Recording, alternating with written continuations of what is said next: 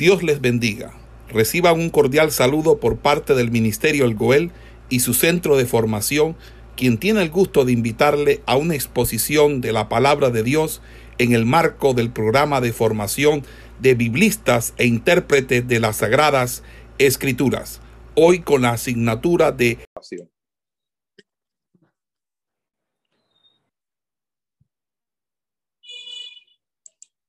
eh, nos disponemos a estudiar eh, ciertas epístolas escritas por un hombre quien con el apoyo de sus colaboradores, digamos que trastornó al mundo entero. Este hombre es el apóstol Pablo, alguien cuyo, cuyo interés en él no se ha extinguido por los siglos. Y es que sobre Pablo hay múltiples intereses.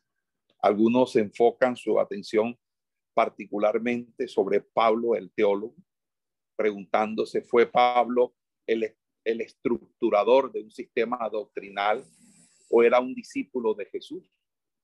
¿Cuáles eran sus diversas opiniones frente a temas doctrinales? La iglesia debe conducirse con los criterios eh, que él estableció o simplemente considerarlos sin ningún valor normativo.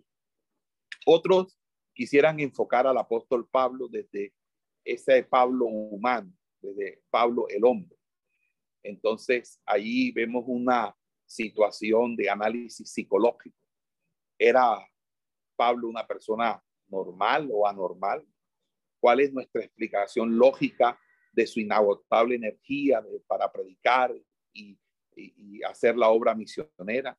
¿Qué podemos decir acerca de esa experiencia en el camino a Damasco? ¿Qué clase de carácter tenía? ¿Era un hombre intrépido o era un hombre tímido? ¿Era de carácter frío o comprensivo?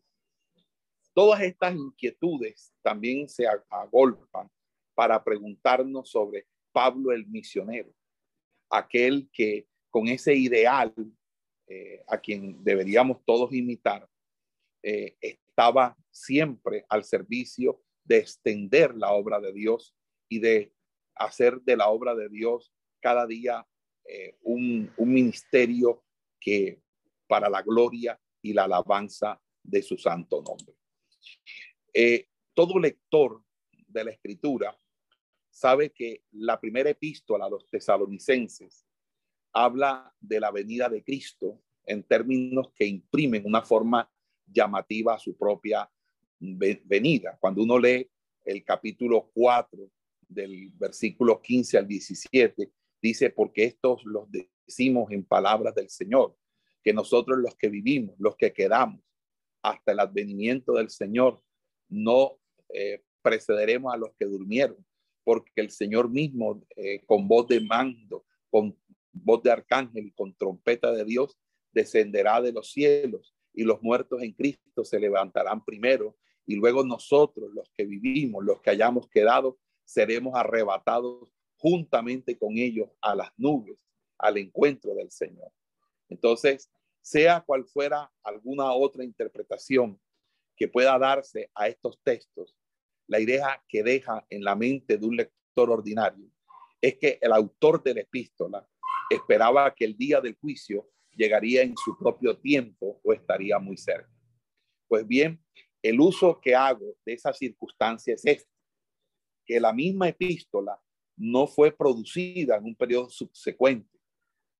¿Acaso podríamos decir que entonces hay un impostor eh, de esa experiencia de Pablo después de la experiencia que él mismo narra cuando dice que fue al tercer cielo y que oyó cosas inefables. Había, pues, había puesto en la boca del apóstol o, lo que es la misma cosa, escritos que afirmaran que venía de su mano expresiones que no necesariamente daban a entender esto. Con esto quiero decir que creo firmemente en que Pablo fue el escritor de primera de Tesalonicense y segunda de Tesalonicense y procuro no pensar siquiera esa idea falsaria de que el apóstol Pablo no haya sido el autor y que haya sido por mano de seguidores de él posterior a su muerte los que hayan escrito esta epístola. Fíjense que nuestra epístola concluye con la recomendación de que fuese leída públicamente en la iglesia a que fue dirigida, cuando dice, os conjuro por el Señor que sea leída esta epístola a todos los hermanos. Y la existencia de esta cláusula en el cuerpo de la epístola es una evidencia de su autenticidad, porque el producir una carta que da a entender que había sido públicamente leída en la iglesia de Tesalónica, siendo que ninguna carta semejante había sido leída o mencionada en aquella iglesia, sería hablar de una falsificación que se destruiría por sí misma, porque obviamente nadie creería en una, de, en una carta de esa índole. Sabe, la epístola fue leída públicamente en la iglesia de Tesalónica durante la vida del apóstol Pablo. Y entonces podemos decir que estando vivo el apóstol Pablo, todos ellos leyeron de la tinta del apóstol Pablo todo lo, el contenido de esa epístola. Por lo tanto, eh, nosotros tenemos claro eh, esa, esa, eh, tenemos claro la autenticidad de la epístola del apóstol Pablo, la epístola a los tesalonicenses. Si conectamos este argumento eh, con el anterior, veremos que se combina para hacer una prueba fuerte de la genuidad, la genuinidad de la epístola. Primero, el apóstol Pablo escribió esa epístola porque estando vivo públicamente todo el mundo la leyó. Segundo, porque él afirma que fue quien la escribió. Eso nos lleva a nosotros a entender que la fecha de la epístola tiene que ubicarse precisamente en los momentos en que el apóstol Pablo estaba haciendo sus viajes misioneros. La iglesia de Tesalónica, eh, podíamos decir, eh, hay una concordancia entre la historia que se nos relata en cuanto a la fundación de la iglesia y lo que dice en la epístola. Dice eh, la historia, la historia bíblica, que después de haber recibido muchos azotes, Pablo en Filipo, donde fueron encerrados en la cárcel de más adentro, sujetos sus pies en los cepos, y luego de ser librados de su prisión, salieron de allí en Hechos 16, y dice, cuando habían pasado de Anfípolis, de Anfípolis y Apolonia, vinieron a Tesalónica, donde dice la escritura que Pablo expuso eh, eh, el Evangelio de Jesucristo, presentó a Jesucristo como Señor y Salvador. Y la epístola escrita en el nombre de Pablo y Silvano, que es Silas, y de Timoteo, que parece que también fue uno de los compañeros de Pablo en ese viaje. Entonces, Pablo, Silas y Timoteo habla a la iglesia en Tesalónica. Y, dice eh, en el capítulo 2, dice que habiendo padecido antes y habiendo sido ultrajados, como sabéis, en Filipos, es decir, que la historia de que nos cuenta el libro de Hechos coincide con lo que nos dice el capítulo 2, versículo 2 del el libro de la epístola a los tesalonicenses.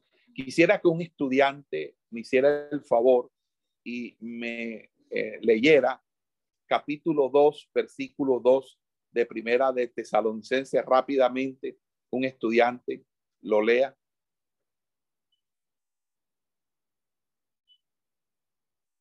Capítulo 2, versículo 2.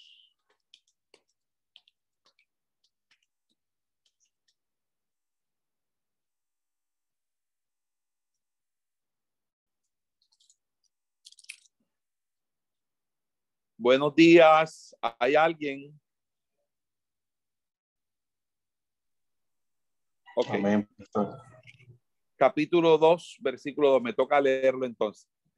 Pues habiendo antes padecido y sido ultrajados en Filipo, como sabéis, tuvimos de nuevo en nuestro Dios para anunciaros el evangelio de Dios en medio de gran oposición.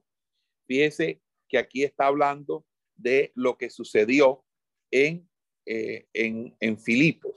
Ahora, la historia relata que después de haber estado ellos por algún tiempo en Tesalónica, los judíos incrédulos alborotaron la ciudad y acometieron la casa de Jasón. Y vamos a encontrarlo en el libro de Hechos, Hechos, capítulo 17. No sé si pueda tener un ayudante, un colaborador, un asistente que me colabore con los textos bíblicos.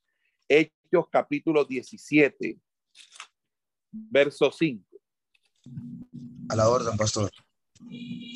Eh, ok, me colaboras, por favor, me lees Hechos 17, 5. Claro, con gusto. Hechos capítulo 17, verso 5, lo leemos bajo la comunión del Padre, del Hijo y del Espíritu Santo. Amén. Amén. Entonces los judíos que no creían, teniendo celos, tomaron consigo a algunos ociosos, hombres malos, y juntando una turba, alborotaron la ciudad y asaltando la casa de Jasón, procuraban sacarlos al pueblo. Ok. Fíjese que cuando nosotros revisamos esto, eh, eso concuerda con otro, otro, eh, otro texto. Vamos a primera Tesalonicenses, capítulo 3, hermano Samuel. Colabóreme con primera Tesalonicenses, capítulo 3, versículo 4.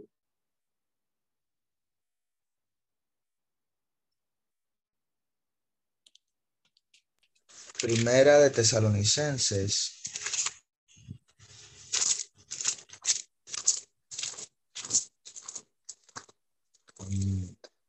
3.4 dice, porque también estando con vosotros os predecíamos que íbamos a pasar tribulaciones, como ha acontecido y sabéis. Ok, listo.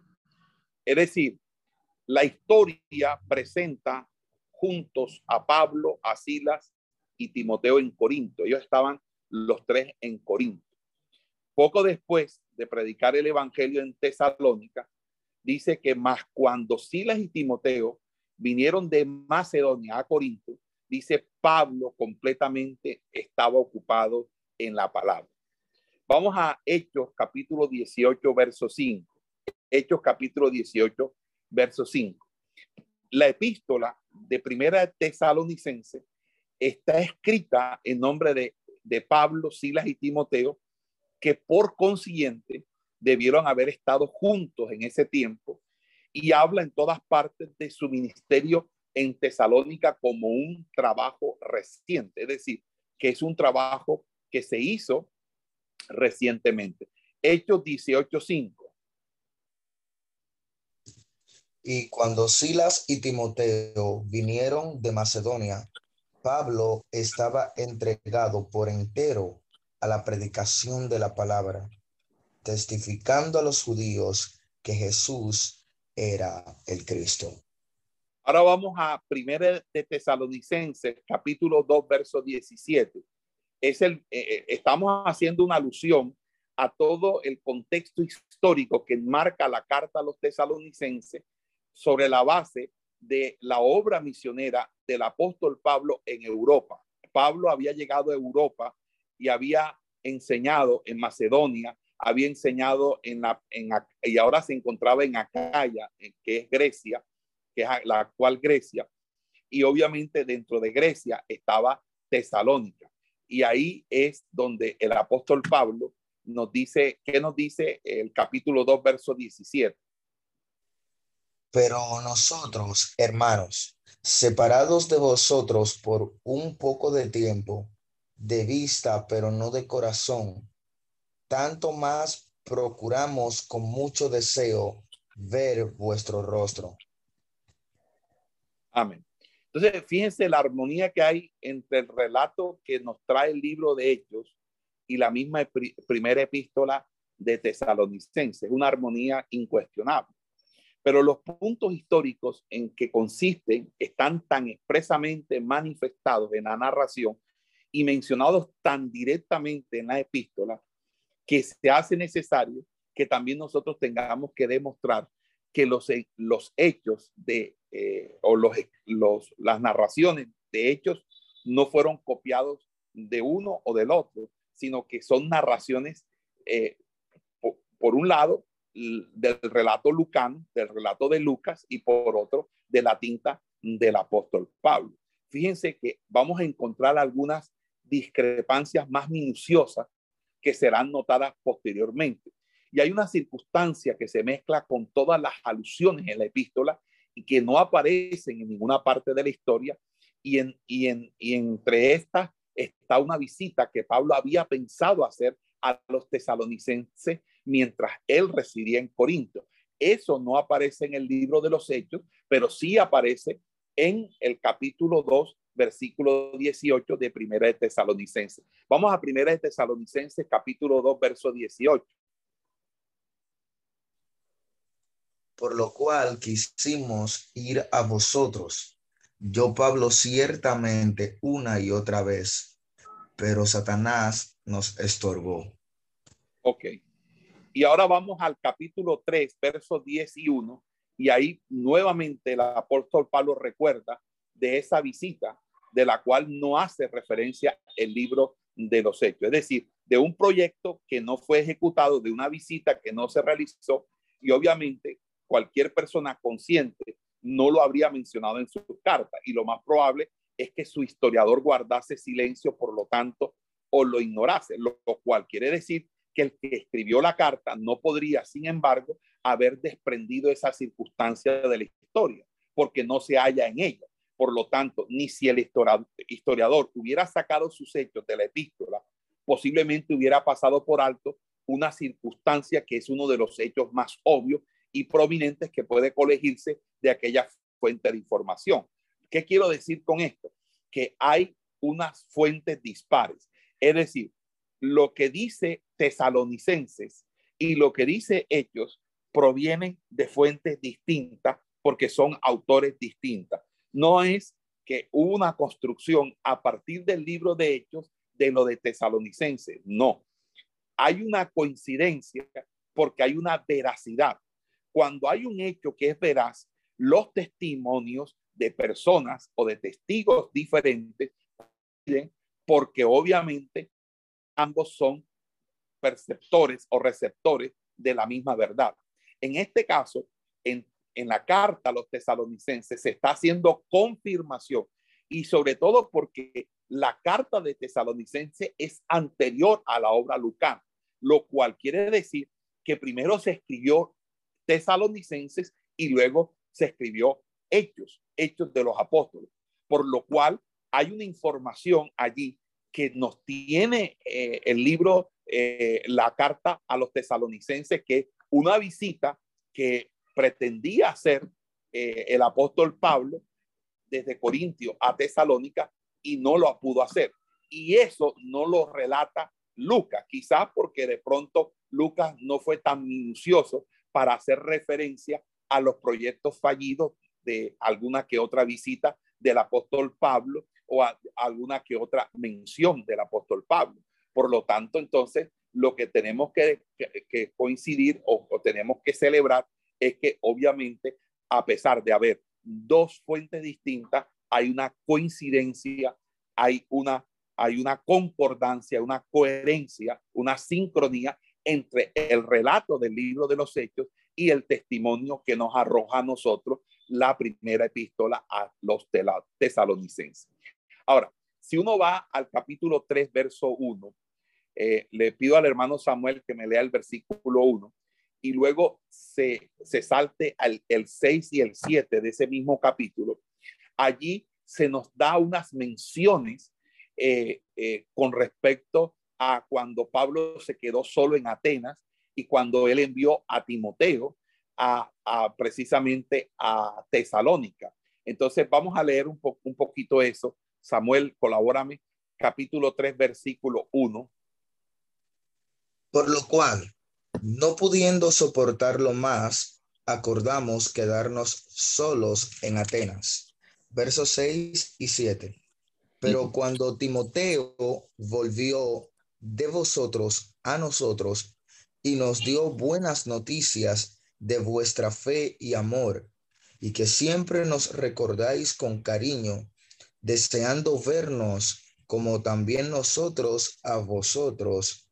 Por ello, hermanos, en medio de toda nuestra necesidad y aflicción, fuimos consolados de vosotros por medio de vuestra fe. Amén. Ahora, la historia que relata aquí, que cuando Pablo salió de Macedonia para Atenas, Silas y Timoteo se quedaron en Berea. Y los hermanos, dice, enviaron a Pablo para que fuese hasta el mar. Vamos a buscar Hechos, capítulo 17, Hechos 17, versículos 14 al 15. Hechos 17, del 14 al 15. Fíjense que la historia también relata que después de haber quedado Pablo por un tiempo en Atenas y había proseguido desde allí a Corinto, mientras ejercía su ministerio en aquella ciudad, Silas y Timoteo vinieron a él desde Macedonia. Y ahí es donde dice que, que, que Pablo estaba completamente entregado a la predicación. Pero ¿qué dice Hechos 17, 14 al 15? Pero inmediatamente los hermanos enviaron a Pablo que fuese hacia el mar, y Silas y Timoteo se quedaron allí. Y los que se habían encargado de conducir a Pablo le llevaron a Atenas, y habiendo recibido orden para Silas y Timoteo de que viniesen a él lo más pronto que pudiesen, salieron. O sea, pero para reconciliar la historia con la cláusula en la epístola que hace a Pablo, decir, nos pareció bien quedarnos solos en Atenas y enviaros a Timoteo, es necesario que nosotros supongamos que Timoteo había llegado a reunirse con Pablo en Atenas, circunstancia que la historia, es decir, que el libro de los hechos no nos menciona.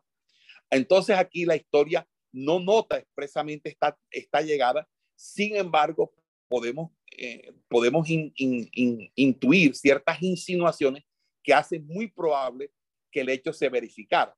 ¿Por qué? Porque dice que luego que Pablo había llegado a Atenas, dice, envió un mensaje a Silas y a Timoteo para que viniesen a él con mayor prontitud.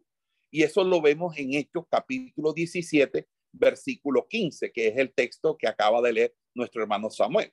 En segundo lugar, también tenemos aquí que permaneció en Atenas a fin de que ellos se le unieran allí. Y dice que mientras Pablo les esperaba en Atenas, enardecía su espíritu dentro de él, viendo la idolatría que, en que estaba sumido ese pueblo. Y luego dice, por último, que su partida de Atenas no parece haber sido apresurada ni abrupta. Es decir, en el versículo 16, por favor no los lees, que dice ahí al respecto. Hechos 17, 16. Mientras Pablo los esperaba en Atenas, su espíritu se enardecía viendo la ciudad entregada a la idolatría. Verso 16 es ese. Sí. Ok. Entonces se dice que después de esto, esto es su disputa con los judíos, sus conferencias con los filósofos, su discurso en el aerópago y el ganar algunos conversos, dice que partiendo de Atenas, dice la escritura, fue a Corinto. No se insinuó allí que se marchara de Atenas antes del tiempo que se había propuesto dejarla. No se sugiere que fuera echado de allí como lo fue de muchas otras ciudades por tumultos, persecuciones o porque su vida estuviera en peligro. Pero lo que sí observamos, los detalles que la historia menciona, es que Pablo había ordenado a Timoteo que viniera a él sin dilación, que se quedó con, en Atenas, Pablo, con el propósito de que Timoteo llegara a él, que se quedó allí mientras su voluntad le dictaba que continuara allí. Así, poniendo juntas estas circunstancias que la historia de los hechos revela, es muy probable que Timoteo viniera al apóstol en Atenas, un hecho que, que como hemos visto la historia virtualmente afirma. Cuando hace que Pablo vuelva a enviar a Timoteo desde Atenas a Tesalónica, lo que nos está diciendo es que Pablo se quedó en Atenas esperando a Timoteo para que Timoteo llegase porque lo estaba necesitando. Ahora, el volver a enviar a Timoteo a Macedonia da cuenta también del hecho de que no vino a Corinto hasta que Pablo hubo estado establecido en aquella ciudad por un tiempo considerable. Pablo había llegado a conocer allí a Aquila y Priscila, vivía con ellos, trabajaba por ser del mismo oficio y razonaba en la sinagoga cada día de sábado y persuadía a los judíos y a los griegos. Y eso lo vamos a mirar en Hechos capítulo 18. Vamos a hacer una lectura de Hechos 18 del 1 al 5 y espero que los hermanos me, me estén siguiendo porque la idea es dar un contexto histórico haciendo alusión a la primera regla o regla fundamental de la hermenéutica, que es explicar la Biblia con la Biblia. Hechos 18 del 1 al 5. ¿Qué dice hermano Samuel? Hechos 18 del 1 al 5. Después de estas cosas, Pablo salió de Atenas y fue a Corinto y halló a un judío llamado Aquila, natural del Ponto, recién venido de Italia, con Priscila, su mujer, por cuanto Claudio había mandado que todos los judíos saliesen de Roma. Fue a ellos, y como era del mismo oficio, se quedó con ellos y trabajaban juntos, pues el oficio de ellos era hacer tiendas. Y discutía en la sinagoga todos los días de reposo y persuadía a judíos y a griegos. Y cuando Silas y Timoteo vinieron de Macedonia, Pablo estaba entregado por entero a la predicación de la palabra, testificando a los judíos que Jesús era el Cristo. Amén. Entonces, si esta fue la primera ocasión en que le encontraron después de, en que se encontraron después de su separación en Berea, no hay nada que dé cuenta de una dilación tan contraria a, la, a lo que presenta la historia misma. Por lo tanto, fíjense, hay un vacío en el libro de los hechos con respecto al, itinerario del apóstol Pablo entre, en, en su trasegar entre Acaya y Macedonia, es decir, entre Grecia y Macedonia. Y ahí es donde la epístola, eh, la epístola primera de Tesalonicense lo, lo resuelve. Es decir, lo que calla el libro de Hechos lo habla en la primera epístola a los tesalonicenses. Entonces, cuando uno toma Hechos de los Apóstoles, leyendo el capítulo 16, 17 y 18, uno ve el itinerario del apóstol Pablo, pero ese itinerario tiene algunos vacíos u omisiones que por cuestiones eh, eh, que, que no, no necesariamente tengan, tengan que ver con algunas omisiones de carácter doloso, sino más bien por cuestiones también de, de del estilo de, de, lo que se quería transmitir con el libro de los hechos. Entonces, en ese orden de ideas, la epístola presenta unas circunstancias que suplen aquella omisión. Ahora, cuando nosotros vamos al capítulo 2, verso 14, capítulo 2, verso 14 de la epístola, dice que, léelo, eh, mi hermano Samuel. 2.14 de Primera de Tesalonicenses, ¿cierto? Sí, sí, señor. Porque vosotros, hermanos, vinisteis a ser imitadores de las iglesias de Dios en Cristo Jesús, que están en Judea pues habéis padecido de los de vuestra propia nación las mismas cosas que ellas padecieron de los judíos. Amén. A un lector de Hechos de los Apóstoles podría parecer a primera vista que las persecuciones que sufrían los predicadores y, con, los, con, las personas que se convertían al cristianismo fueron infringidas por sus antiguos adversarios los judíos.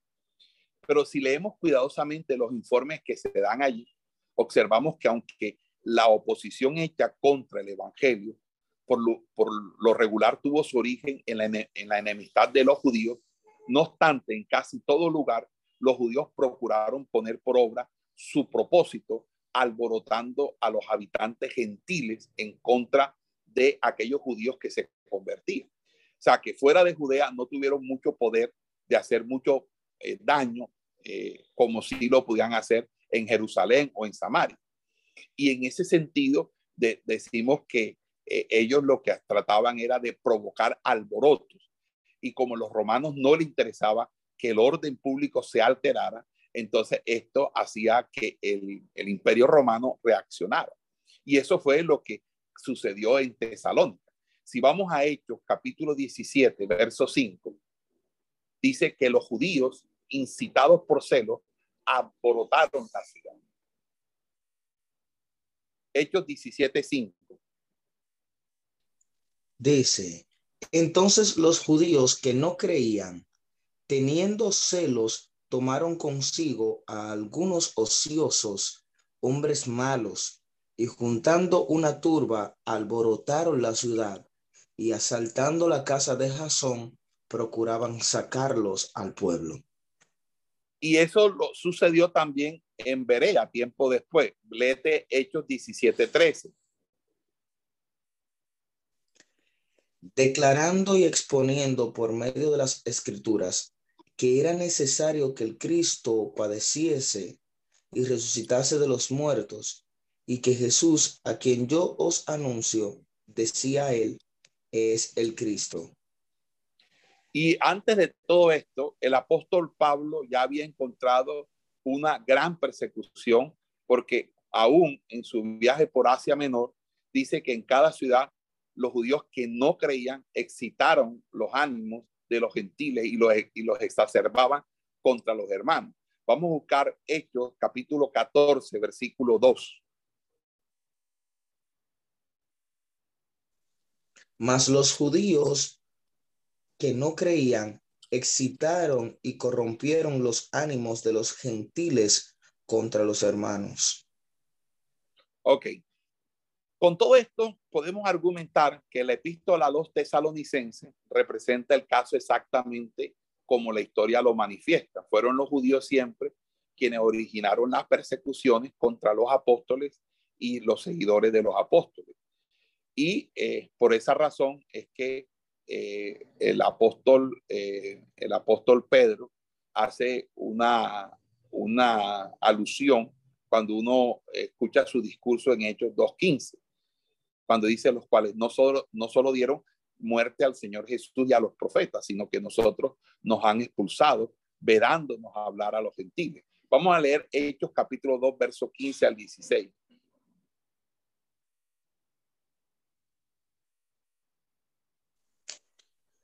Dice, porque estos no están ebrios como vosotros. Perdón, eh, perdón. Eh, primera de Tesalonicenses capítulo 2, verso 15 al 16.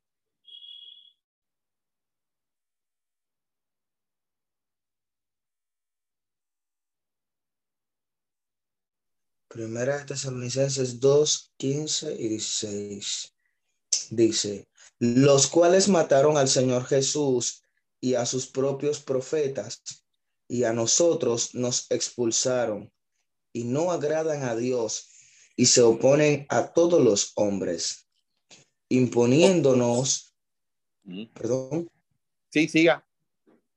Imponiéndonos hablar a los gentiles para que éstos se salven. Así colman ellos siempre la medida de sus pecados pues vino sobre ellos la ira hasta el extremo. Ok, entonces aquí lo que estamos haciendo una defensa eh, o una apología en, el, en el sentido de que no podemos decir que hay una que Hechos copió de, Tesalonicense, de los tesalonicenses o tesalonicenses de Hechos, porque realmente son dos fuentes distintas, dos fuentes diferentes, pero que se complementan entre sí. Por lo tanto, las aparentes discrepancias entre el libro de Hechos y la epístola a los tesalonicenses, en esta primera epístola, no dan para que nosotros eh, podamos eh, creer, sino por el contrario, lo que nosotros tenemos es suficiente argumentación para repeler esa falsa imputación de asociación o transcripción. Porque una de las cosas que podemos entender nosotros es que eh, aquí lo que hay es una conciliación entre lo que eh, la carta como tal dice y lo que enseña el libro de los hechos.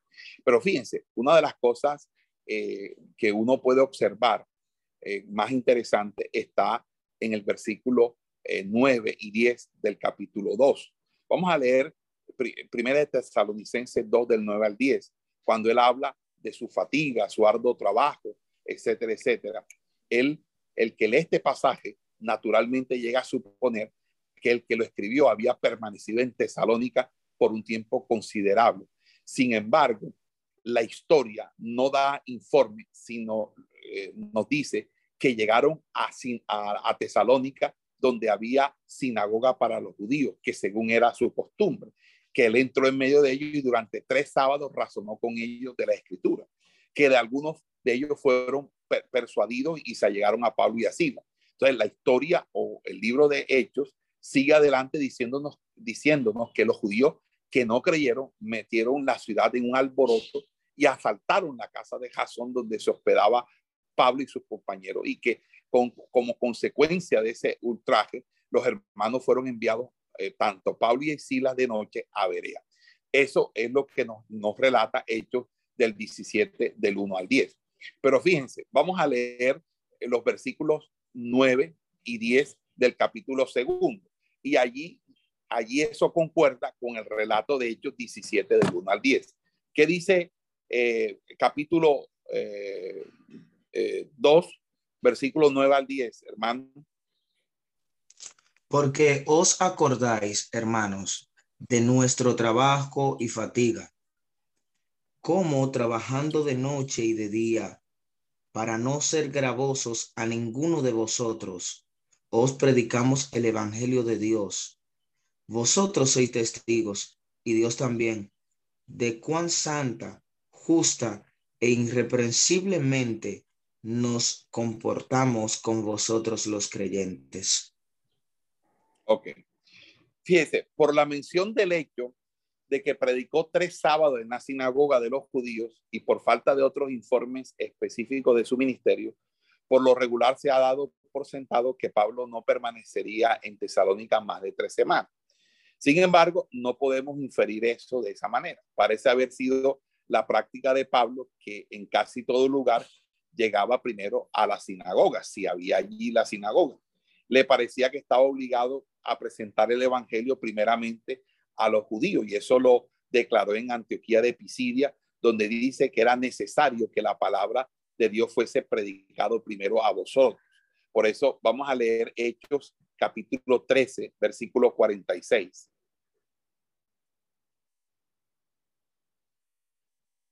Hechos 13, 46. Ahora, si los judíos desechaban su ministerio, él simplemente abandonaba la sinagoga y predicaba en un auditorio gentil.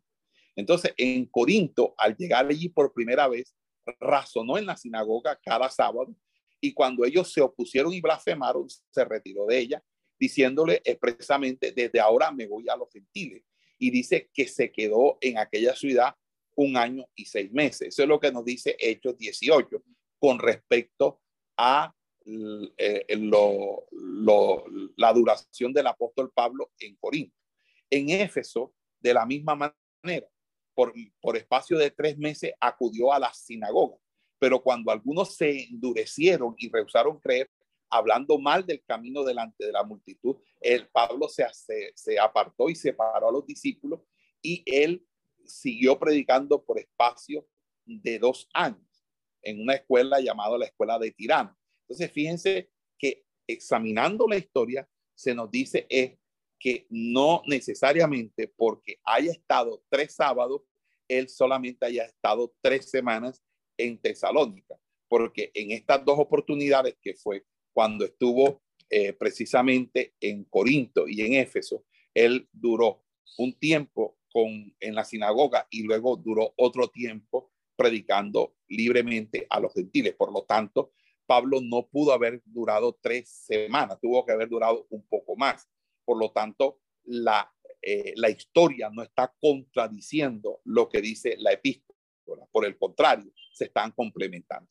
Eh, léeme el texto que te pedí, por favor.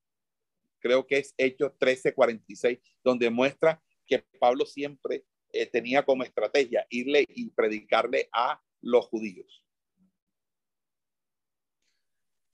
Entonces Pablo y Bernabé, hablando con denuedo, dijeron, a vosotros a la verdad era necesario que os hablase primero la palabra de Dios. Más puesto que la desecháis y no os juzgáis dignos de la vida eterna, he aquí nos volvemos a los gentiles. Ok, entonces fíjense que eh, otra situación que podemos nosotros también entrar, que algunos eh, teólogos liberales tratan como también de mirar como una discrepancia, pero que realmente no es una discrepancia, es cuando uno va al, al, capítulo primero de Primera de Tesalonicenses. Vamos a Primera de Tesalonicenses 1.9.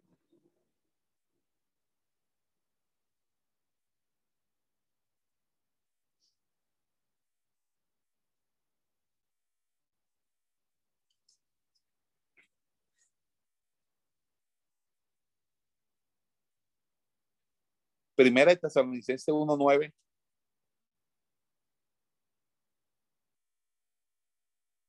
Dice Primera de Tesalonicenses 1.9.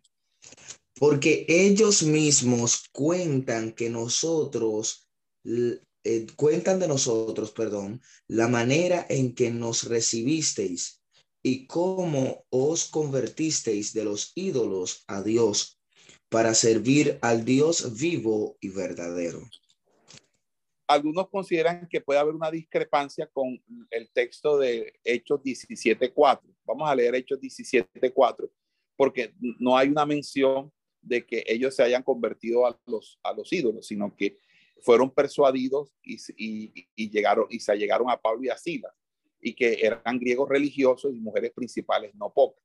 Vamos a leer capítulo 17 del libro de Hechos. Y algunos de ellos creyeron y se juntaron con Pablo y con Silas, y de los griegos piadosos gran número, y mujeres nobles no pocas.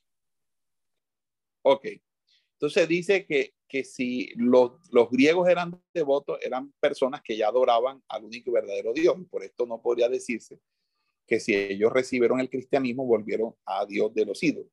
Pero fíjense, la siguiente observación puede ayudarnos a encontrar la respuesta. Y es que, fíjense, hay una diferencia entre el manuscrito alejandrino, que es el texto del cual se toma para interpretar este pasaje, y el, y, el texto de Cambridge, que confirman la vulgata latina. La versión vulgata latina es la versión que toma la Iglesia Católica. Recuerden que la versión vulgata latina es la versión de la Iglesia Católica fue escrita por Jerónimo de Belén en, el siglo V y durante mil años fue la Biblia oficial. Nadie podía escribir una Biblia que no fuera la Vulgata Latina porque se era excomulgado. Entonces, durante mil años el catolicismo impuso esa Biblia. Obviamente ya con el advenimiento de nuevas lenguas como el español, el portugués, el francés, nacidas del latín, eh, obviamente se diversificaron eh, las la Biblia en otros idiomas y entonces se pudieron conseguir Biblias en otro idioma, pero antes el catolicismo romano en la Edad Media solamente mantenía. Entonces, el, el, la vulgata latina tiene en el, eh, tomado el manuscrito alejandrino y el de Cambridge una expresión que es ton sobemenon, helenon polupletos, ton sobemenon kai helenon polus pletos. E, y esa traducción es, en mi, mi opinión, fuertemente sostenida por ciertas consideraciones, porque cuando dice hoy, sebe monoi, eh, solo esto es sin gelené, se usa en este sentido en el mismo capítulo. Entonces, cuando Pablo dice, eh, habiendo venido a Atenas, dielegeto, en te sunagoge tois loudainoti, kai tois sebemenois, en segundo lugar, que sebemenoi gelenéis, en ninguna parte se usan juntos.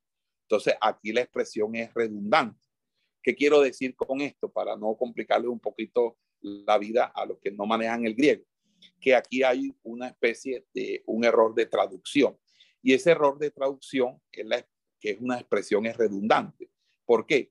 Porque la expresión hoy sebemenoi debe ser helenés, que es eh, una expresión que eh, quiere decir que, se, que están juntos. Entonces, en tercer lugar, es mucho más probable que Que es otra de las partículas fuertes. Entonces, ahí hay una especie de error de traducción. Entonces, la traducción realmente debería ser tal que coincidiera con lo que nos dice el texto de Primera de Tesalonicense, con el texto eh, del libro de los Hechos. ¿Qué es, el, ¿Qué es lo que dice el libro de los Hechos? Que la gente se convirtió, siendo idólatra, se convirtió al Dios único y verdadero. Ahora, que hubiesen estado juntos un grupo con otro grupo, pues que habían griegos devotos, pero esos griegos devotos eran devotos al judaísmo, es decir, a la religión judía ortodoxa o a la, a la religión de los eh, judíos de la sinagoga. Pero ahora el apóstol Pablo eh, eh, este, había le había predicado a ellos y ellos ahora estaban este, habiéndoles predicado a ellos, está escribiendo a la carta, no a los, al grupo, y, aquí perdónenme lo que voy a decir.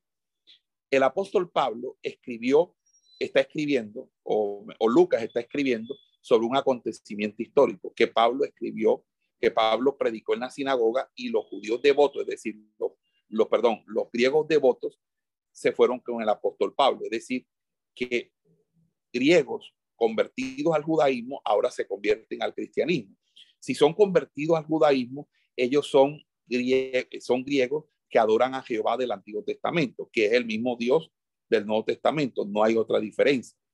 Pero, pero cuando se escribe la epístola, la epístola se está escribiendo para hacer alusión no solamente de la predicación que el apóstol Pablo hace en, las, en, los, en los tres sábados de la sinagoga, sino en la predicación que se hace también luego de los tres semanas de la sinagoga, que es cuando empieza con los gentiles.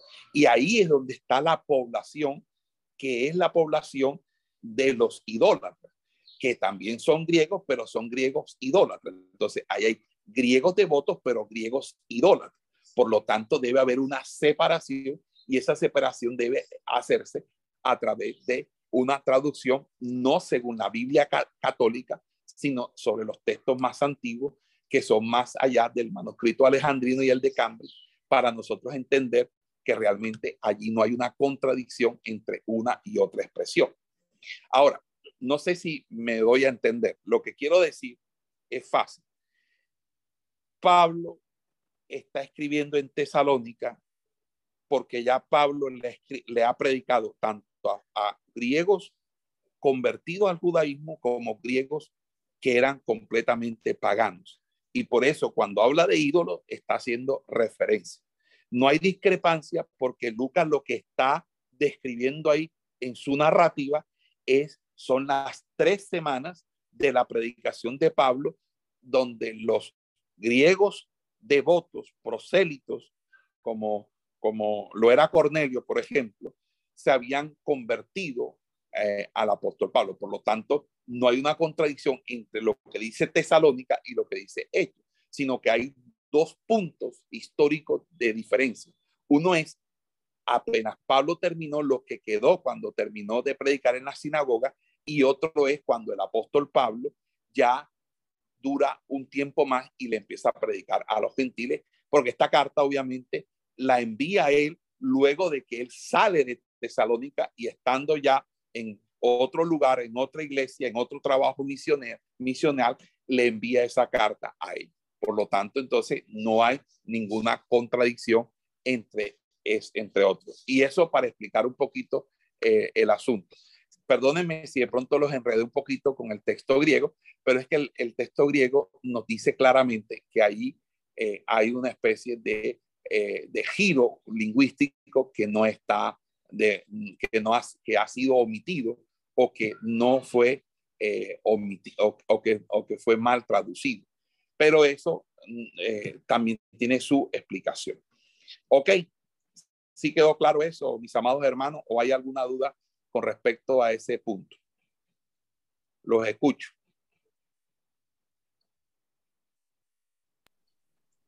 Para mí está. Eh, ah, bueno, lo otro es que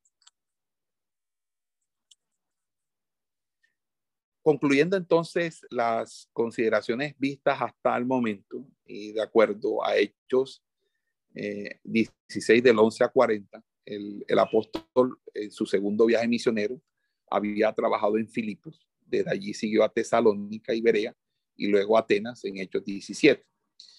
Desde Atenas prosiguió a Corinto en Hechos 18 y permaneció en Atenas por breve tiempo solo, pero al tiempo de llegar a Corinto, Silas y Timoteo llegan de Macedonia. Y eso lo dice 18 del 1 al 5. Entonces, el orden del recorrido es Filipos, Tesalónica, Berea, Atenas y Corinto. O sea, las cinco ciudades las recorrió en ese orden. Filipo, donde después va a escribir la, la carta a los filipenses, Tesalónica, que va a escribir luego la carta a los tesalonicenses, Berea, no escribe carta a Berea, Atenas no escribe carta, y Corintios, que sí va a escribir carta. Creemos que cuando estuvo en Corintio fue cuando él escribió su primera carta a los Corintios. Y eso eh, estaría muy de acuerdo a las evidencias que nosotros encontramos en primera de Tesalonicense, porque aquí también nos encontramos con un Pablo que había estado en Filipo, según primera de Tesalonicense 2.2 que habíamos leído, y desde allí fue a Tesalónica y luego a Berea, a Atenas, en el orden que hemos dicho, Filipos, Tesalónica, Berea, Atenas. Ese orden lo establece en la misma carta a los tesalonicenses. Entonces, nosotros creemos que que, eh, que en ese sentido, Pablo, eh, que eh, había llegado a Corinto, luego de ese periplo de, de, haber estado en Filipos, Tesalónica, Berea, Atenas, etcétera, escribe desde allí, más o menos entre el año 49 al año 51, aunque vamos a dar unas fechas un poquito más precisas. Ahora, por las salutaciones, por las, salutaciones, es evidente que Sila eh, estaba con Pablo cuando escribió la epístola a los tesalonicenses. Y de acuerdo al libro de Hechos, Silas acompañó a Pablo en su segundo viaje misionero. Es decir, que eh, eh, no, no Silas no, Silas no acompañó a Pablo en el primer viaje, porque acuérdense que el primer viaje eh, Pablo estuvo con Bernabé. En el segundo viaje fue que se separa y él toma a, a este, a Silas, ¿ok? Entonces, Silas está con él en el primero, tampoco, eh, eh, perdón, en el segundo, no está con Pablo en el primero, ni tampoco va a estar con Pablo en el tercer viaje misionero. Ahora, en relación a esto, repetidas veces se ha hecho mención a un hecho histórico que en el año 1909 fue descubierta cerca de Delfos una piedra caliza con una inscripción perpetua de una carta del emperador Claudio a, los ciudadanos de Delfos, donde se encontraba el nombre de Galión. Y Galión eh, es, eh, es, eh, es, el tribuno, es el tribuno, es el tribuno a donde Pablo fue llevado cuando fue preso en Corinto. Y Galión, según esa inscripción encontrada en 1909, fue procónsul por un periodo de uno o tal vez dos años, entre los años 51 y 53 después de Cristo. Sea, dado que Pablo había estado en Corinto solo antes de escribir Primera de Tesalonicense y que al escribirla Silas y Timoteo ya se habían unido a él, es claro que no podemos situar esa epístola al comienzo mismo del periodo del año 51 al 53. Ah, también eh, hay otro hecho, y es que primera de tesalonicense fue seguida por segunda de tesalonicense, es decir, que la epístola, la primera epístola, no puede ser situada al final de este periodo. Es decir, que nosotros tenemos que decir que posiblemente entre el año 51 y 53 se escribieron las dos epístolas una primera y luego meses después la segunda. Con lo cual hay un periodo de tres años, 51, 52 y 53, para darnos razón de que esa epístola fue escrita para más o menos esa época. Fíjense que aunque Primera de Tesalonicense contiene muchas referencias, muchas referencias eh, al apóstol Primera de Tesalonicense, tiene muchas referencias eh, eh, este, al hecho de que Pablo había tenido contacto personal con la iglesia en cuestión, eh, contacto cuyo recuerdo persistía aún vívidamente en él, y que debió ser reciente, en esa carta no se hace ninguna referencia a alguna epístola anterior. Pero segunda de Tesalonicenses sí contiene una clara y definida referencia de que hubo una epístola anterior. Y eso lo podemos ver cuando leemos en segunda de Tesalonicenses 2.15, cuando dice que, hermano, estén firmes y retengan las tradiciones o las enseñanzas que nosotros le dimos, ya sea por mensaje verbal o por carta, haciendo alusión a la carta que se había escrito primera, eh, primeramente, que es la primera de Tesalonicenses. Cuando uno lee algunos pasajes en primera de Tesalonicenses, Pablo le indica a ellos que, habían, que ellos habían creído el Evangelio por medio de una fe viva y verdadera. Por eso, en segunda de Tesalonicenses, él sigue expresando esa gratitud en relación al hecho de que en, una fe, en de que ellos poseen una fe en crecimiento. Es decir, primero les dice que en, la primera carta de que ellos han recibido a Cristo, pero ya en la segunda carta ve de que hay un crecimiento espiritual de parte de ellos. Por ejemplo, también en la primera epístola exhorta a los creyentes a crecer en, en el amor, en el capítulo 3, por ejemplo. Pero en la segunda se regocija porque ve un, un, un resultado o un crecimiento gradual en amor. Es decir, que lo que él, él solicita en la, en la primera carta lo ve cumplido en la segunda carta, lo cual indica de que hay una progresión entre la primera carta y la segunda carta, que Tesalónica era una iglesia que era una iglesia obediente y sujeta y que lo que Pablo le escribió en la primera carta fue cumplido a cabalidad y por eso en la segunda carta lo que hace alusión es ya las cosas no como una exhortación para hacerlas, sino como una acción de gracia porque ya lo habían hecho. Eso nos da a nosotros a entender, obviamente, que aquí hay una, una situación muy sui Vamos a leer, eh, no sé si alguien me colabora, en Primera de Tesalonicenses 1, 1, 6. Vamos a leer Primera de Tesalonicenses capítulo 1, verso 6. Y vosotros vinisteis a ser imitadores de nosotros y del Señor, recibiendo la palabra en medio de gran tribulación, con gozo del Espíritu Santo. Ahora capítulo 2, verso 13. ¿Verso 13 o verso 3? 13 porque nuestra exhortación no procedió de error, ni de impureza, ni fue por engaño. Ok. Ahora mira, compara lo que ahora va a decir según de Tesalonicenses y vamos a darnos cuenta que hay una progresión. Según de Tesalonicenses capítulo 1, verso 3.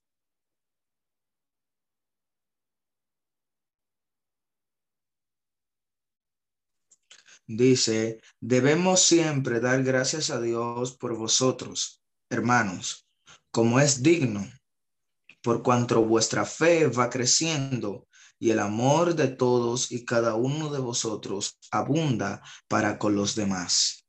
Ok, o sea que lo que él exhortó en la primera lo ve cumplido en la segunda. Por lo tanto, hay una progresión y entonces hay un orden cronológico entre primera y segunda epístola. Y además se ve la obediencia de esa iglesia. Ahora, vete al capítulo 3 de Segunda de Tesalonicense y léete el versículo 12. Segunda de Tesalonicense, capítulo 3, versículo 12. Dice, y para que seamos librados de hombres perversos y malos, porque no es de todos la fe. Ahora, 4.10 de Segunda de Tesalonicense.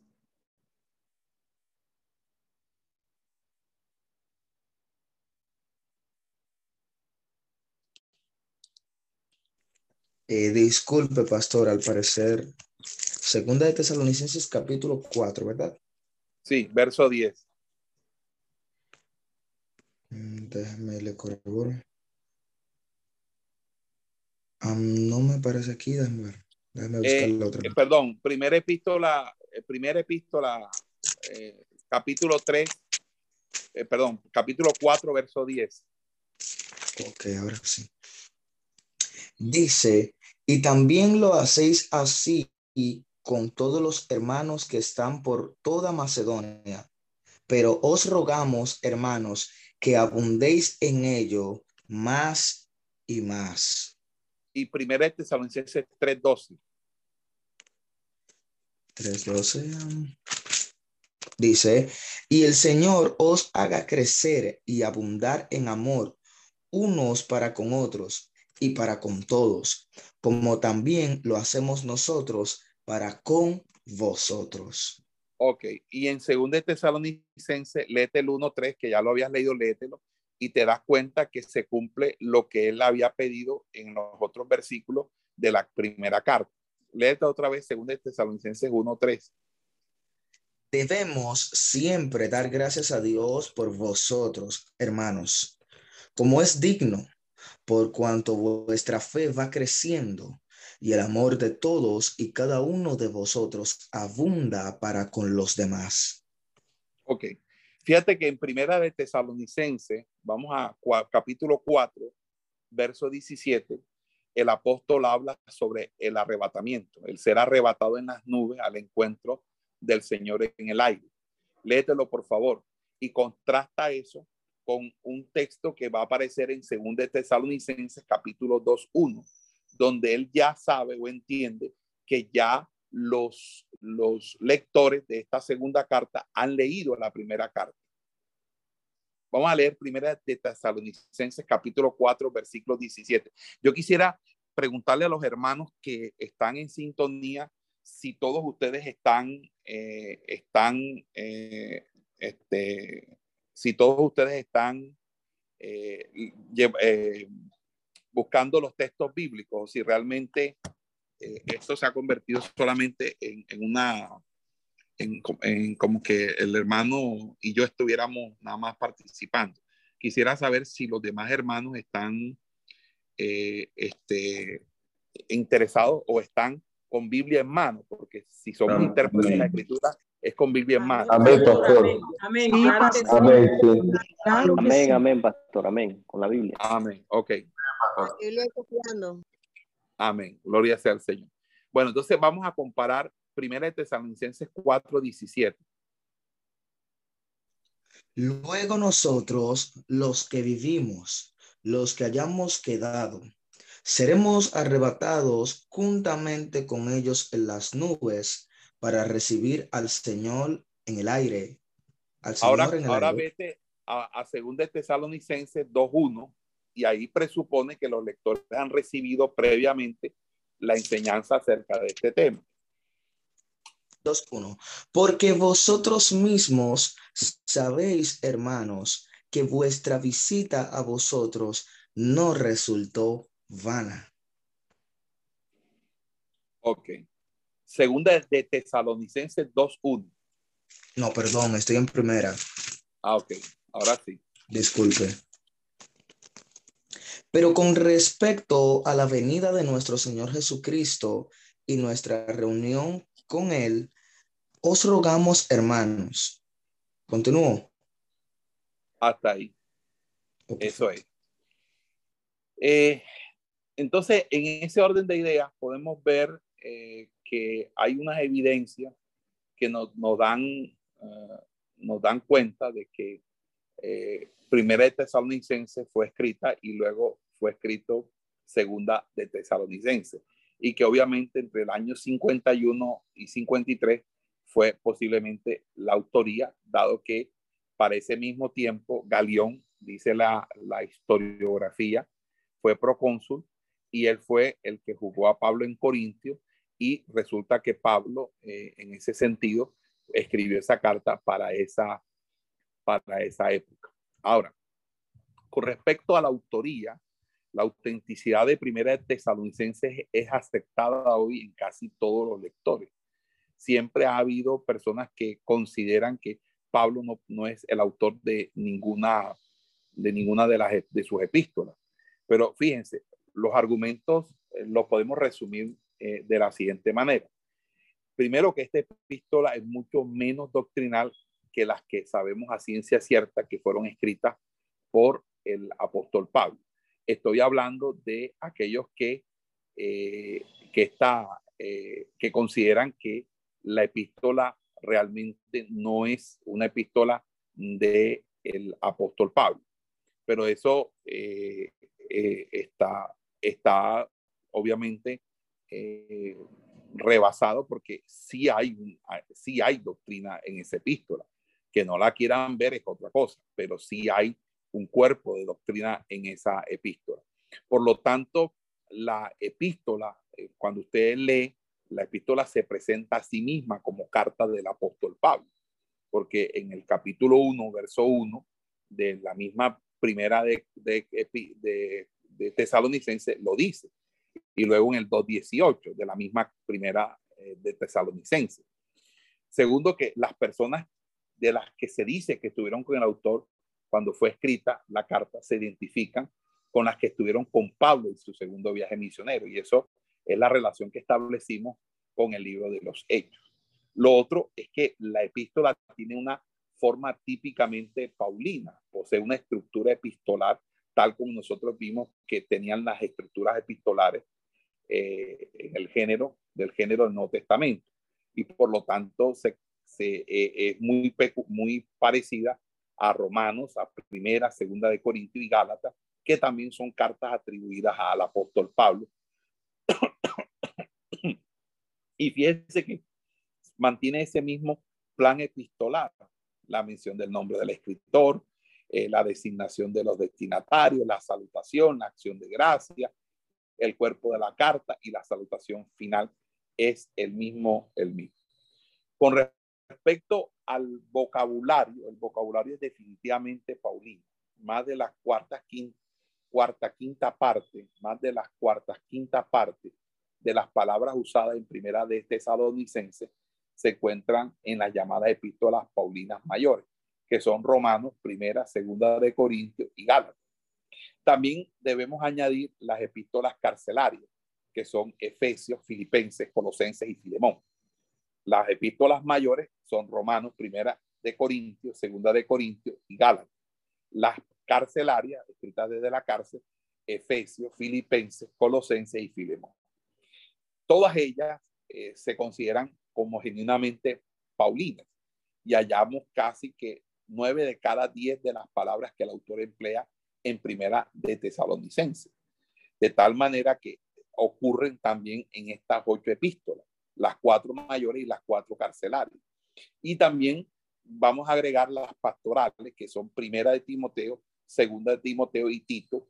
Resulta que tenemos un porcentaje bastante alto. Es decir, estamos hablando de que realmente el 80% del vocabulario del apóstol Pablo es utilizado en primera de tesalonicense. Y eso es un signo muy importante desde el punto de vista lingüístico y gramatical.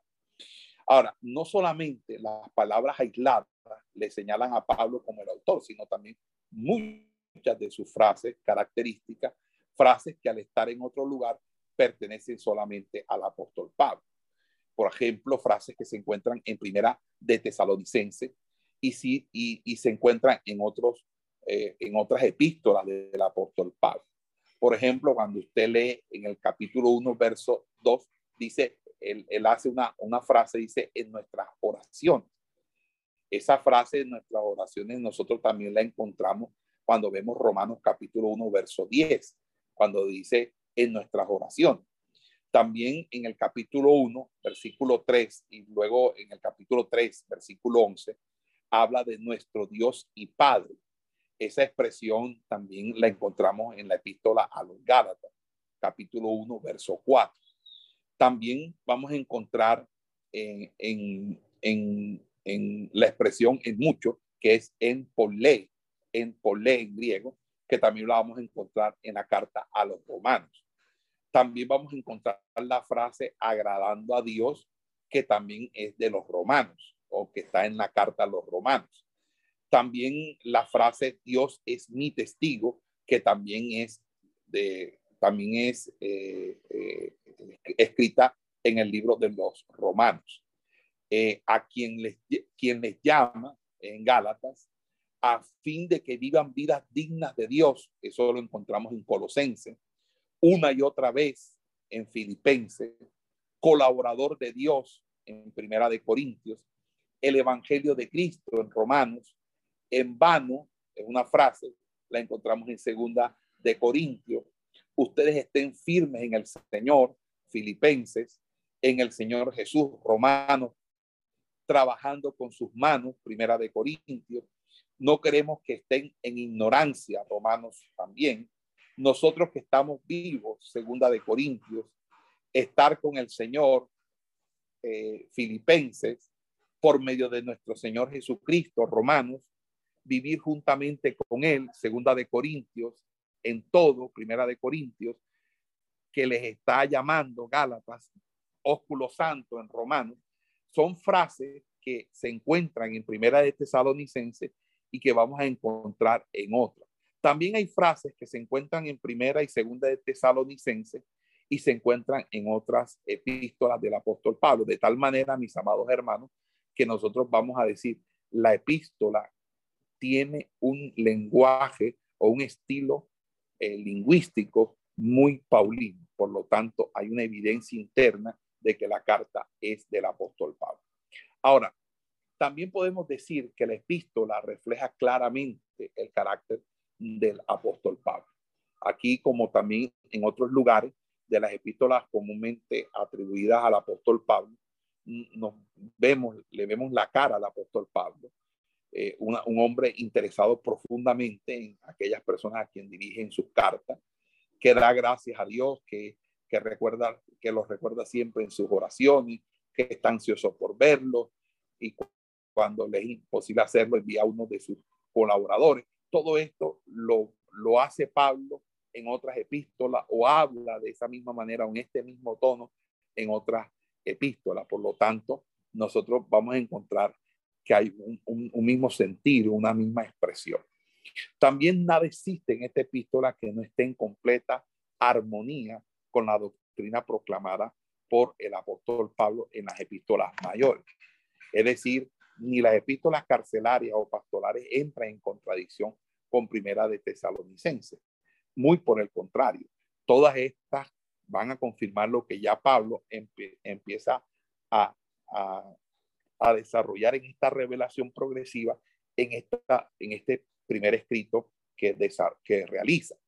Entonces, eh, eh, por ejemplo, en primera de Tesalonicense, él enseña que el hombre eh, por naturaleza tiene que enfrentarse con la ira de Dios. Eso es un tema de Romano que estaba bajo el dominio de las tinieblas, es un tema de Romanos, un tema de Segunda de Corintios, que, que luego de la caída, Dios en su soberana gracia lo, lo, ha, lo ha elegido, lo ha escogido, lo ha llamado al arrepentimiento, es un, es un tema. Entonces, todos estos temas, unos que otros más, por ejemplo, el propósito de la santificación del creyente, eh, acerca de la seguridad de la salvación, de por qué eh, Jesucristo murió por nosotros. Todos estos temas, eh, de una manera u otra, dan cuenta de, que esta carta refleja realmente a la, la, doctrina y la enseñanza del el apóstol Pablo. Ahora, eh, hay algunas evidencias que son también los testimonios de la iglesia primitiva. La iglesia primitiva está de acuerdo con eso. Y los grandes autores como Eusebio de Cesarea, Orígenes, dicen que Pablo realmente escribió eh, eh, todas estas epístolas. Entonces, en ese sentido, eh, podemos decir que hay más que una evidencia, hay muchas evidencias por parte de Ireneo, de Tertuliano, de Clemente, eh, inclusive el mismo fragmento de Muratori, eh, que hacen eh, una clara alusión de que Primera de Tesalonicense es una, un texto del el apóstol Pablo. hay obviamente también una, una discusión sobre Segunda de Tesalonicense, pero nosotros no vamos a todavía a entrar sobre Segunda de Tesalonicense, sino que vamos a observar eh, primera de Tesalonicense. Así, mis amados hermanos, eh, tenemos allí eh, esto. Vamos a, dar una, una pausa aquí. Amén. Ok, muy bien. Entonces, eh, nosotros eh, vamos a hacer un comentario sobre las, la carta a los tesalonicenses. Y la carta a los tesalonicenses proveen un tremendo vistazo de Pablo como misionero y pastor. Aquí lo, encontramos estableciendo en corto tiempo una iglesia y en continua oración, preocupado por el crecimiento, el desarrollo y el ministerio. También le observamos proclamando fielmente el Evangelio, preocupado por los convertidos, exhortando, alabando, guiándole, enseñándoles, amándoles ah, y dándose de sí mismo. Siempre estuvo maravillado con el progreso de esta congregación hasta el punto que también se preocupó por, por su ritmo de maduración. En estas epístolas encontramos a un siervo de Dios celoso, lleno de amor, de ardor por una pequeña y creciente iglesia, que ve que está creciendo y que está creciendo tanto numéricamente como, como lo está creciendo espiritualmente y está creciendo rápido. Entonces, en ese orden de ideas, nosotros vamos a encontrar a un hombre muy preocupado como pastor y misionero por la obra del Señor. Eh, con respecto a la ciudad de Tesalónica y lo que ustedes van a investigar, Tesalónica está ubicada en la cabecera del Golfo Termaico. Es una, es un, era un pequeño pueblo costero sobre la vía romana central, que era la vía Ignacia, que es el camino de las naciones, que atravesaba el este de Roma y, y, y Tesalónica era un puerto marítimo cercano a una planicie que daba al mar, que era rico y abundante en agua. Y estas ventajas hicieron de Tesalónica un centro político y comercial más, más grande e importante de Macedonia. El nombre original de Tesalónica era Terma y era originado en, las fuertes colinas que se encuentran en el área, las colinas térmicas, y un historiador antiguo llamado Plinio el Anciano, que no tiene que ver nada con el hermano Plinio que está con nosotros en este curso, se refiere a las ciudades de Terma y Tesalónica como coexistentes. Entonces, si eso fuera el caso, parece ser que Tesalónica simplemente rodeaba a Terma o, la integraba como parte de su territorio. Sin embargo, la mayoría de los historiadores creen que fue Casandro, uno de los generales de Alejandro Magno, quien cambió el nombre de Terma y que en el año más o menos 315 a.C. y en honor a la hija de Filipo de Macedonia, el padre de, de, de Alejandro Magno y obviamente media hermana y, también esposa de Alejandro Magno, llamado Tesalónica, y le puso el nombre de la medio hermana que se había casado con el medio hermano, que era a su vez hija por parte de padre. Entonces, en algún momento, con el avance del cristianismo primitivo, Tesalónica fue denominada la ciudad ortodoxa, porque era una ciudad de un carácter cristiano muy fuerte. Hoy en día, actualmente, esa ciudad se llama Salónica y sigue siendo una importante ciudad griega. Tesalónica era una metrópoli cosmopolita, era similar a Corinto, habitada por gente de todo el mundo conocido. Allí vivían diferentes tipos de pueblos. Allí vivían, por ejemplo, eh, pueblos germanos bárbaros que habían traído consigo su religión pagana y su cultura y que llegaron ahí, se establecieron por motivos de comercio para traer y vender y comerciar e intercambiar eh, eh, artículos provenientes del centro de, Europa. También vivían los griegos, que eran procedentes del sur de Acaya, de las islas del mar Egeo, quienes aportaron su elegancia, su glamour, su filosofía, su cultura, etc. También vivían romanos de Oriente, especialmente soldados pensionados, jubilados, que obviamente eh, llegaron a la ciudad para encontrar un lugar de descanso, de reposo, pero también para mirar cómo se enriquecían a través del comercio o a través de alguno que otro negocio. Y obviamente también estaban judíos. Los judíos llegaron a ser un gran número en el Oriente Medio y se dice que eventualmente también eh, fueron un tercio de la población del Oriente Medio, pero también se fueron a las ciudades europeas de ese entonces. Tesalónica, con una población aproximadamente en esa época en que fue escrita la epístola de 200 mil habitantes, era realmente una ciudad muy grande en, en el sentido de tener ya 200 mil habitantes. Una ciudad de 200 mil habitantes, una ciudad bastante grande. Y, su principal atracción son las aguas termales, porque tenía un centro de recreación y salud debido a esas aguas termales. Y también era un centro comercial y un punto porque además de ser un puerto marítimo que tenía acceso a unos fértiles valles, también estaba cerca a una vía, una carretera, que era una de las carreteras más importantes del Imperio Romano, que era la vía, de, de vía Ignacia o la vía de Ignacio. Y en su carácter de capital y ciudad metropolitana, Tesalónica también fue el centro político de Macedonia, como, como capital de una provincia romana y, y, también residencia, como decía, de muchos soldados romanos pensionados. Llegó entonces a ser una ciudad libre, es decir, Tesalónica no pagaba ningún tributo y era gobernada por las leyes romanas, porque sus ciudadanos era también, eran también ciudadanos romanos. Esto eh, hizo que los gobernantes de Tesalónica fueran nombrados directamente por parte del emperador romano. Y a ellos se les denominaba politarcos. Politarco era el título que eh, se le daba eh, a todos aquellos que gobernaban la polis, la ciudad de parte de un, de un rey, ¿verdad? O de parte de una fuerza militar.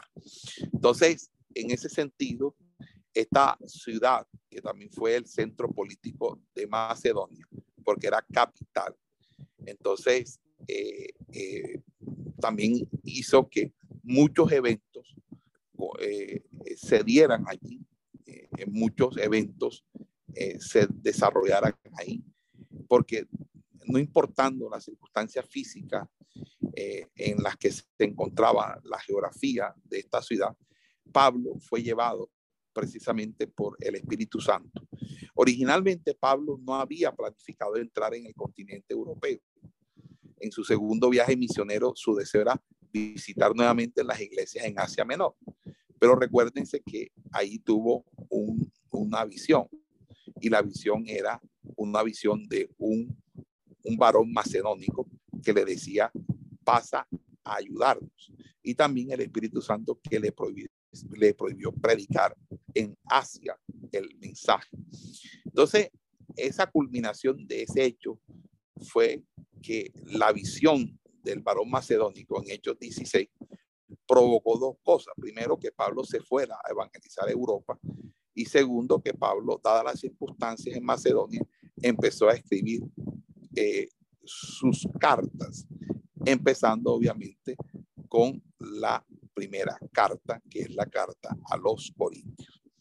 Ahora bien, tras referir la cuestión espiritual, las circunstancias físicas que condujeron al apóstol Pablo a, Tesalónica fueron las siguientes.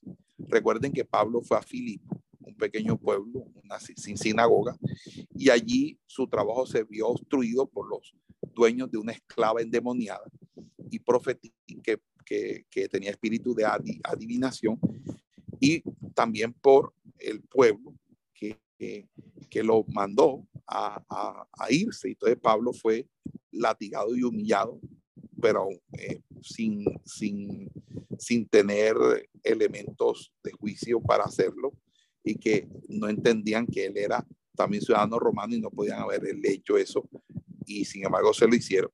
Entonces, pero aún con todo y en medio de tal situación, eh, sembró esta iglesia, una iglesia que sembró eh, con tanta oposición, con, castigo físico, con suficiente presión. Entonces, de ahí pasó a Anfípolis a Polonia, donde había, tampoco había sinagoga, ya eso lo había dicho.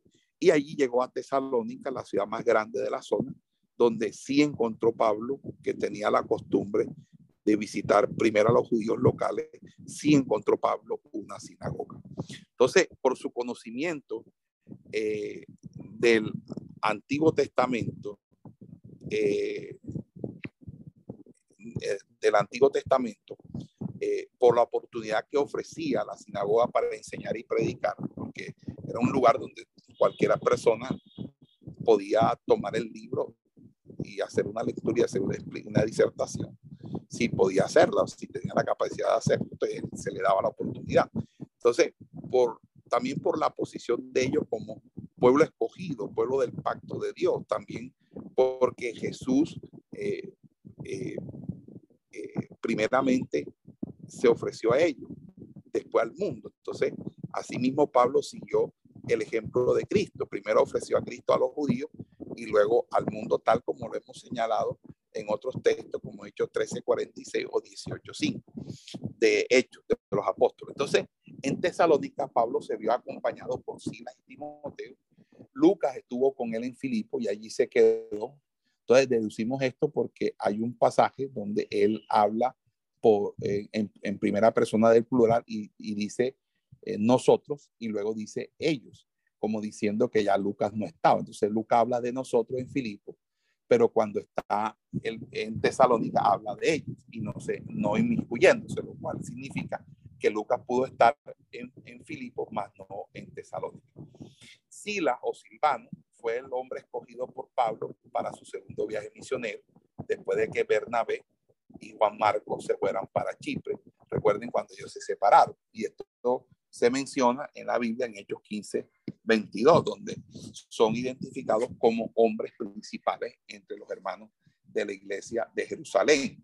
También dicen que, eh, que Pablo, eh, que Bernabé era profeta y que Pablo era maestro y que Pablo era, que tanto Pablo y Bernabé eran, que Pablo y Sila eran eh, ciudadanos romanos.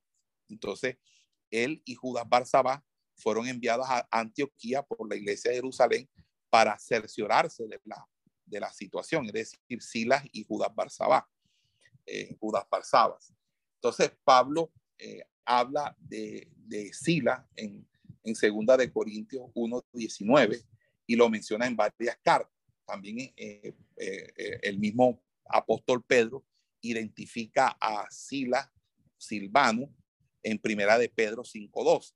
Entonces, tanto Pablo como Pedro lo llaman Silvano, pero Lucas en, en, en, en Hechos lo llama Silas, pero es el mismo personaje, lo cual quiere decir que Silas trabaja con el ministerio de Pablo y con el ministerio de Pedro. Con ambos ministerios trabajó.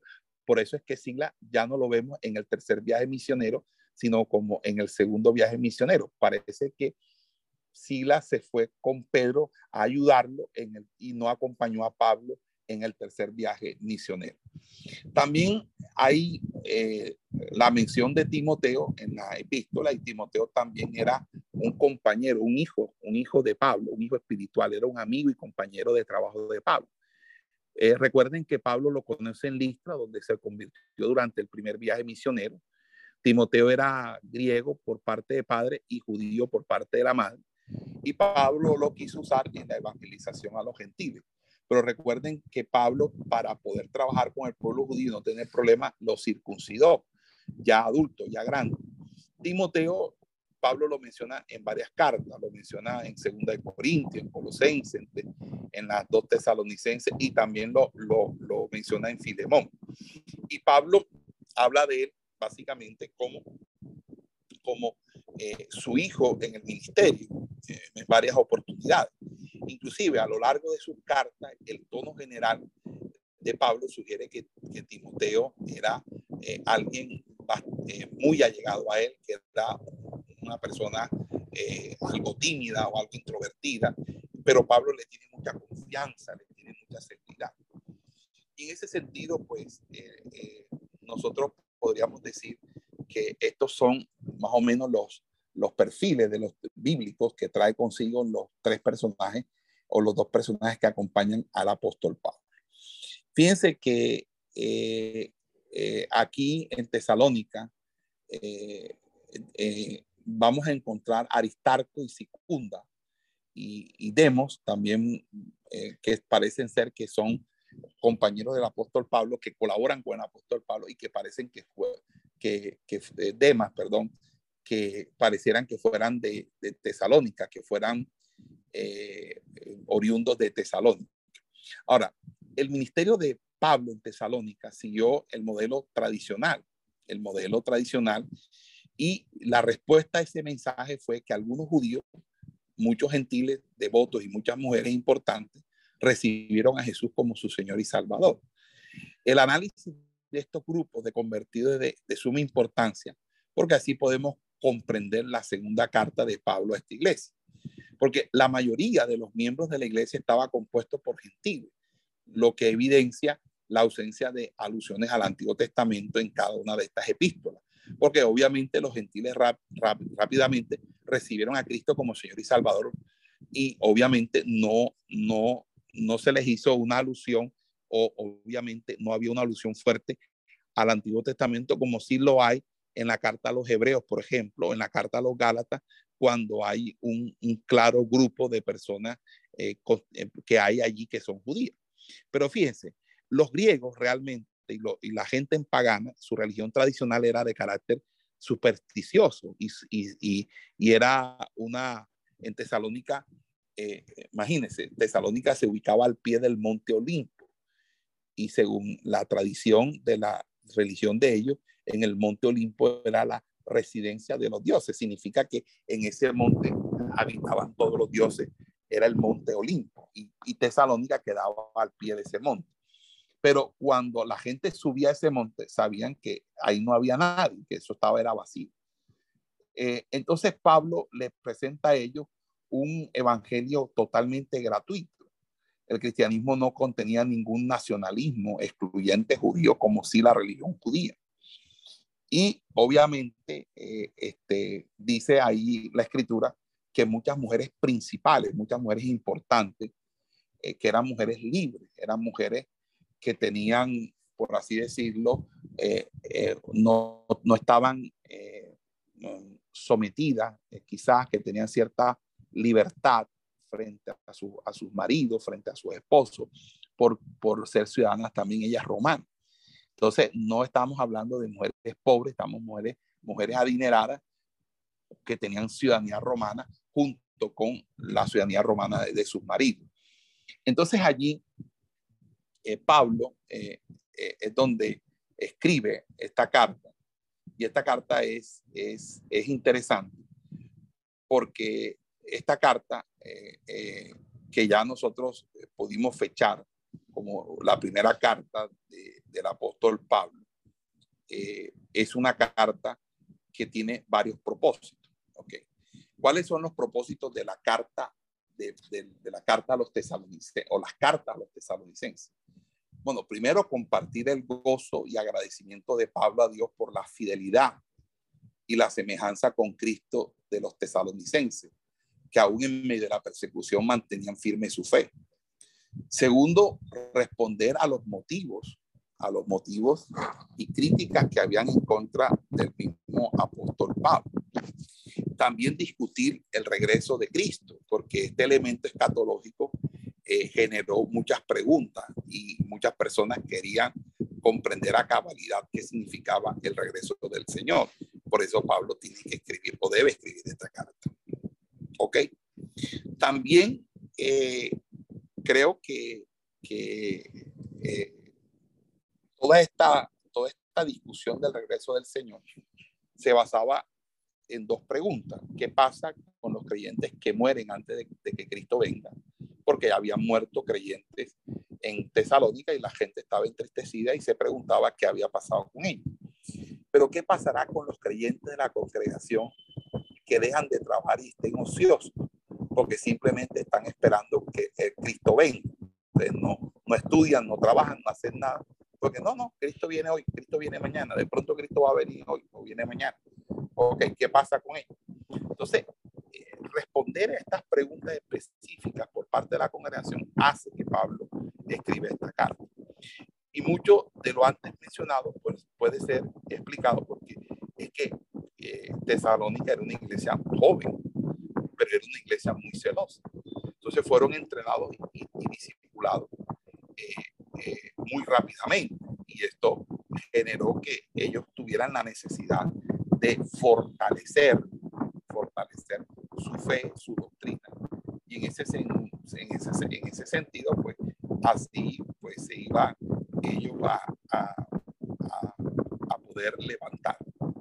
Cuando nosotros hablamos de de, ese propósito, eh, obviamente no podemos negar que debido a que la persecución obligó a Pablo a salir de, Tesalónica de manera abrupta y su reciente recién convertidos recibieron solo una instrucción mínima sobre la vida cristiana. Entonces, cuando Pablo se enteró por medio de Timoteo de las circunstancias actuales de ellos, escribió esta epístola para, número uno, expresar su alegría por la fe firme y la constancia de ellos en medio de la persecución, pero también instruirlo más en la santidad y en la vida de, búsqueda, de una vida piadosa, y aclarar ciertas creencias, especialmente respecto a el estado de los creyentes que murieron antes del retorno de Cristo. Pero fíjense que después de saludar a la iglesia, en el capítulo 1, verso 1, Pablo encomia con alegría a los tesalonicenses por su fervor y fe paciente ante la adversidad. Pablo responde a la crítica recordando a la iglesia la pureza de sus motivos, la sinceridad de la sinceridad de su la, la, sinceridad y eh, eh, de ellos con, con, él, ¿verdad? Y que también eh, eh de cómo Pablo eh, tiene afecto, interés por el rebaño, cómo has, se ha portado de manera íntegra delante de, de todos ellos. Y Pablo recalca la necesidad e importancia de la santidad y, de, y, del poder de la vida cristiana. Él va a decir que el creyente debe ser santo y que el, el, Evangelio debe ir acompañado del poder y de la manifestación del Espíritu Santo. Pablo va a exhortar a los, a los tesalonicenses que no apaguen el fuego del Espíritu al despreciar sus manifestaciones, sobre todo la profecía. O sea, eh, eh, hay un, también un tema prominente en el retorno de Cristo para liberar a su pueblo de la ira de Dios sobre la tierra. Eh, parece que, que, algunos creyentes de Tesalónica estaban un poco preocupados por el tema de las muertes, como les decía, y entonces Pablo tuvo que explicar todo esto. Y fíjese que eh, el, el, esto nos lleva a nosotros a considerar, ¿verdad? Un bosquejo para, para este, este libro o esta primera carta. Y el bosquejo que vamos a, a, a, hacer es un bosquejo muy sencillo. Vamos a primeramente a mirar la salutación, que es el capítulo 1, verso 1. Luego del versículo 2 al 4, una oración de acción de gracias. Luego va a haber una especie de, de, de, de recorderis, unos recuerdos del apóstol Pablo, del capítulo 1.5 al 2.16. Luego aquí tengo eh, una relación de Pablo con los tesalonicenses, que sería el capítulo 2.17 al 3.13. Luego la exhortación para vivir una vida en santidad, capítulo 4, verso 1 al 12 y los problemas relacionados con la segunda venida, que es del versículo 13 hasta el 18 del capítulo 4. Luego hay una exhortación general entre el capítulo 5, versos 12 al 22, y luego hay una, eh, una conclusión que sería el capítulo 5, versos 23 al 28. Ese sería básicamente el esquema, el esquema que, o el bosquejo del contenido que vamos nosotros a desarrollar. Entonces, obviamente este libro no presenta un claro bosquejo en la, en la sección doctrinal y práctica, como lo hacen la mayoría de las otras cartas paulinas. Pero si seguimos este modelo general, eh, podemos concluir que las discusiones de Pablo sobre la segunda venida serían una sección práctica y no doctrinal, porque sería una doctrina, pero realmente una doctrina que está contestando una pregunta, unas preguntas que los estudiantes o que los, que los miembros de la congregación se, está, se están haciendo. Entonces, en ese sentido, pues vamos a dejar la clase hasta ahí y dejamos eh, para preguntas. Esperamos que este estudio haya sido de bendición para su vida y ministerio. A Dios sea la gloria. Este es el Ministerio El Goel vidas transformadas para cumplir el propósito de Dios.